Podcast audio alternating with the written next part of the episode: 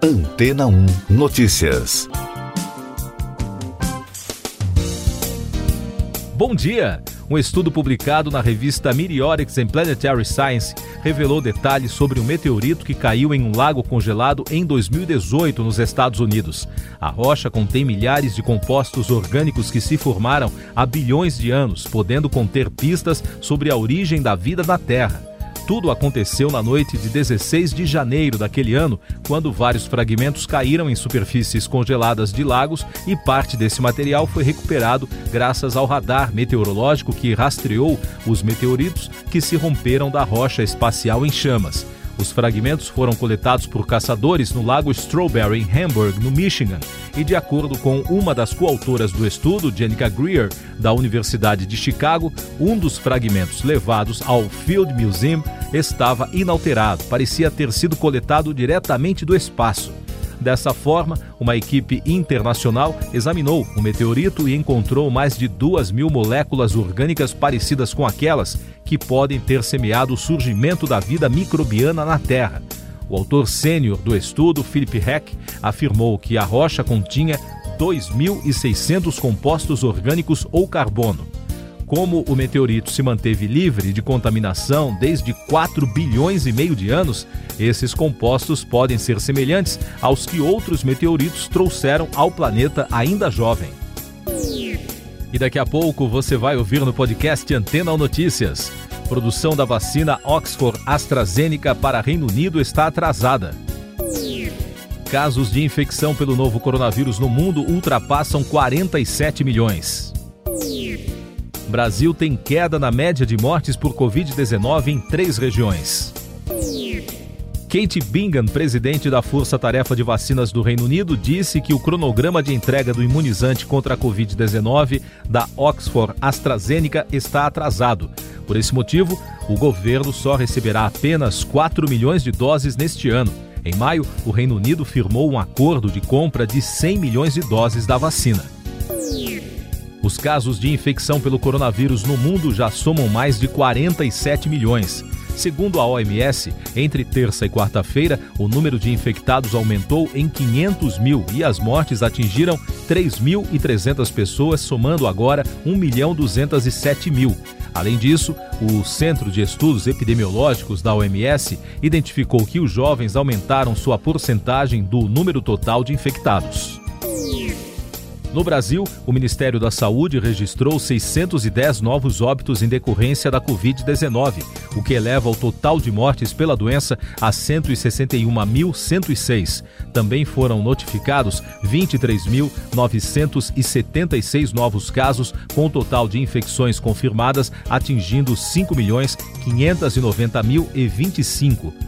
Com os dados atualizados, de acordo com a apuração do consórcio de veículos de imprensa, o Brasil apresentou três regiões com queda na média de mortes. Centro-Oeste apresentou queda de 21%, o Norte queda de 22% e o Sudeste queda de 30%. O Norte e o Sul tiveram estabilidade. Essas e outras notícias você ouve aqui na Antena 1. Oferecimento Água Rocha Branca.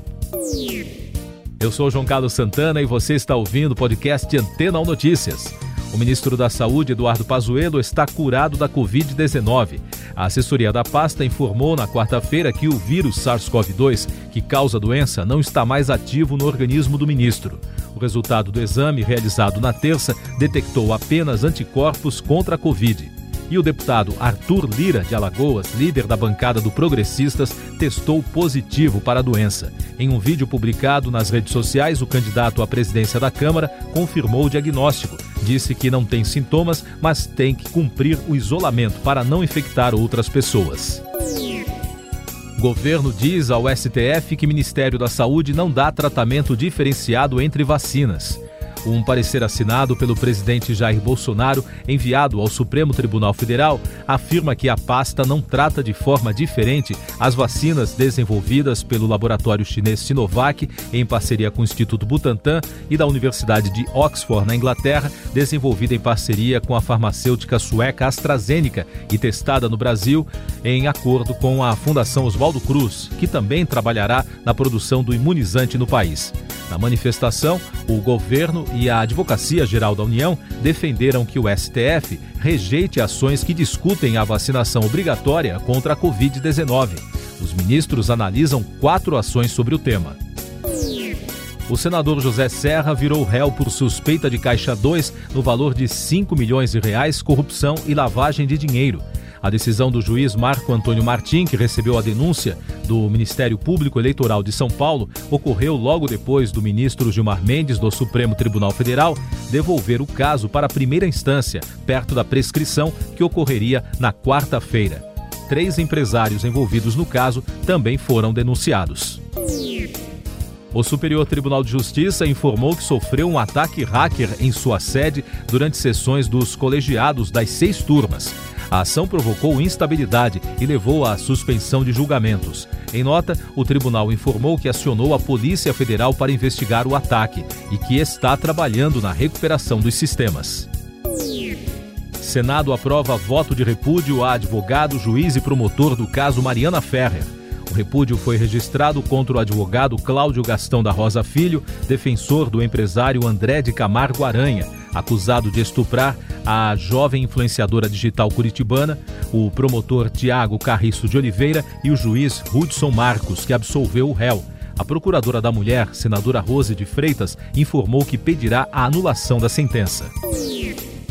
O Senado acompanhou a decisão da Câmara dos Deputados e rejeitou o veto presidencial que impedia a prorrogação da desoneração da folha de pagamento de empresas. A derrubada ocorre após acordo do líder do governo no Congresso, Eduardo Gomes, que prevê a aprovação de um projeto que permite o rearranjo de recursos. Em uma tentativa de dar uma resposta às críticas que o Brasil sofre na área ambiental, o vice-presidente da República, Milton Mourão, embarcou na quarta-feira para a Amazônia com o objetivo de visitar regiões da floresta com embaixadores estrangeiros. Mourão pretende mostrar tanto partes afetadas pela ação humana quanto partes preservadas. Codefat rejeita pagamento de parcelas extras do seguro-desemprego.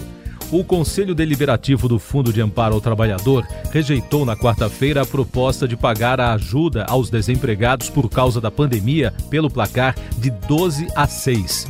O conselho é formado por seis representantes do governo, seis dos empregadores e seis dos trabalhadores. Na prática, conselheiros governistas e patronais barraram o pagamento do seguro.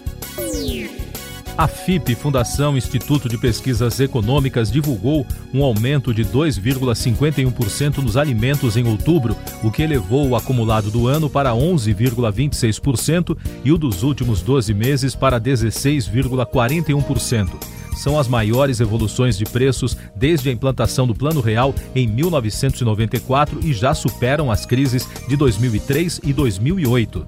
A alimentação é um dos sete componentes do IPC-FIP um indicador econômico que representa o índice de preços ao consumidor, calculado pela FIP e mede a inflação da região de São Paulo. O índice subiu 1,19% em outubro e deixou a inflação acumulada de 2020 em 3,72%. A produção industrial do Brasil marcou em setembro alta de 2,6% na comparação com o mês anterior, informou o Instituto Brasileiro de Geografia e Estatística, o IBGE. O resultado mostra que a indústria emplacou o quinto mês seguido de aumento da produção no mês, recuperando assim as perdas acumuladas no auge das medidas de combate ao novo coronavírus. A economia dos Estados Unidos avança em ritmo abaixo das previsões. A economia norte-americana deu novos sinais de esgotamento em meio à indefinição sobre o novo presidente e de um novo pacote de recuperação. O setor de serviços registrou aumento em outubro, mas a um ritmo mais lento do que em setembro e abaixo das projeções. Com isso, todas as atenções estão voltadas agora para a reunião do Banco Central, o Federal Reserve, que teve início na quarta-feira. O negociador do Reino Unido para o Brexit, David Frost, disse que as divergências entre o país e a União Europeia sobre um acordo comercial permanecem. A declaração confirmou o que disse o representante do bloco europeu nas conversas, Michael Barnier. O negociador britânico disse ainda que continuará a trabalhar para encontrar soluções que respeitem a soberania do Reino Unido. Eleições americanas. a campanha de reeleição do presidente Donald Trump nos Estados Unidos apelará à justiça para suspender a contagem de votos na Pensilvânia, na Geórgia, no Michigan e em Wisconsin. A segunda noite de apuração teve protestos em várias cidades em defesa da contagem e outros que defendem a paralisação do processo eleitoral. Já o democrata Joe Biden quebrou o recorde de votos das eleições presidenciais americanas. Ele se tornou o candidato mais votado na história eleitoral do país, com mais de 70 milhões de votos. O ex-presidente Barack Obama, de quem Biden foi vice, foi o recordista anterior. Até o momento, as apurações estão na reta final, com cinco estados indefinidos. Biden lidera os votos no colégio eleitoral com 264 votos, de um total de 270 para ser eleito presidente dos Estados Unidos, contra 214 votos do republicano Donald Trump. Além de eleger o novo presidente, os americanos também estão definindo os novos senadores e deputados. Apesar de algumas projeções serem favoráveis ao Partido Democrata na disputa do Congresso, na quarta-feira a senadora republicana Susan Collins foi reeleita no estado do Maine, o que diminuiu as chances dos democratas conquistarem maioria no Senado. Você confere agora as últimas informações do podcast Antena ou Notícias. O desembargador Cássio Nunes Marques toma posse nesta quinta-feira, às quatro da tarde, como ministro do Supremo Tribunal Federal. O piauense de 48 anos substituirá o decano Celso de Mello, que se aposentou no último dia 13.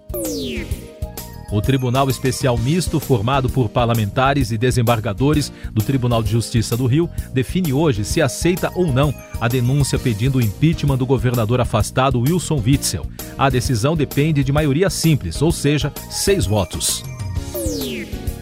Em um último destaque do noticiário, o Ministério da Justiça e Segurança Pública e as polícias civis de 10 estados deflagraram hoje a segunda fase da Operação 404 de combate à pirataria digital. Foram bloqueados e suspensos 252 sites e 65 aplicativos de streaming que transmitem filmes, séries e programas de televisão de forma ilegal. Siga nossos podcasts em antena1.com.br. Este foi o resumo das notícias que foram ao ar hoje na Antena 1.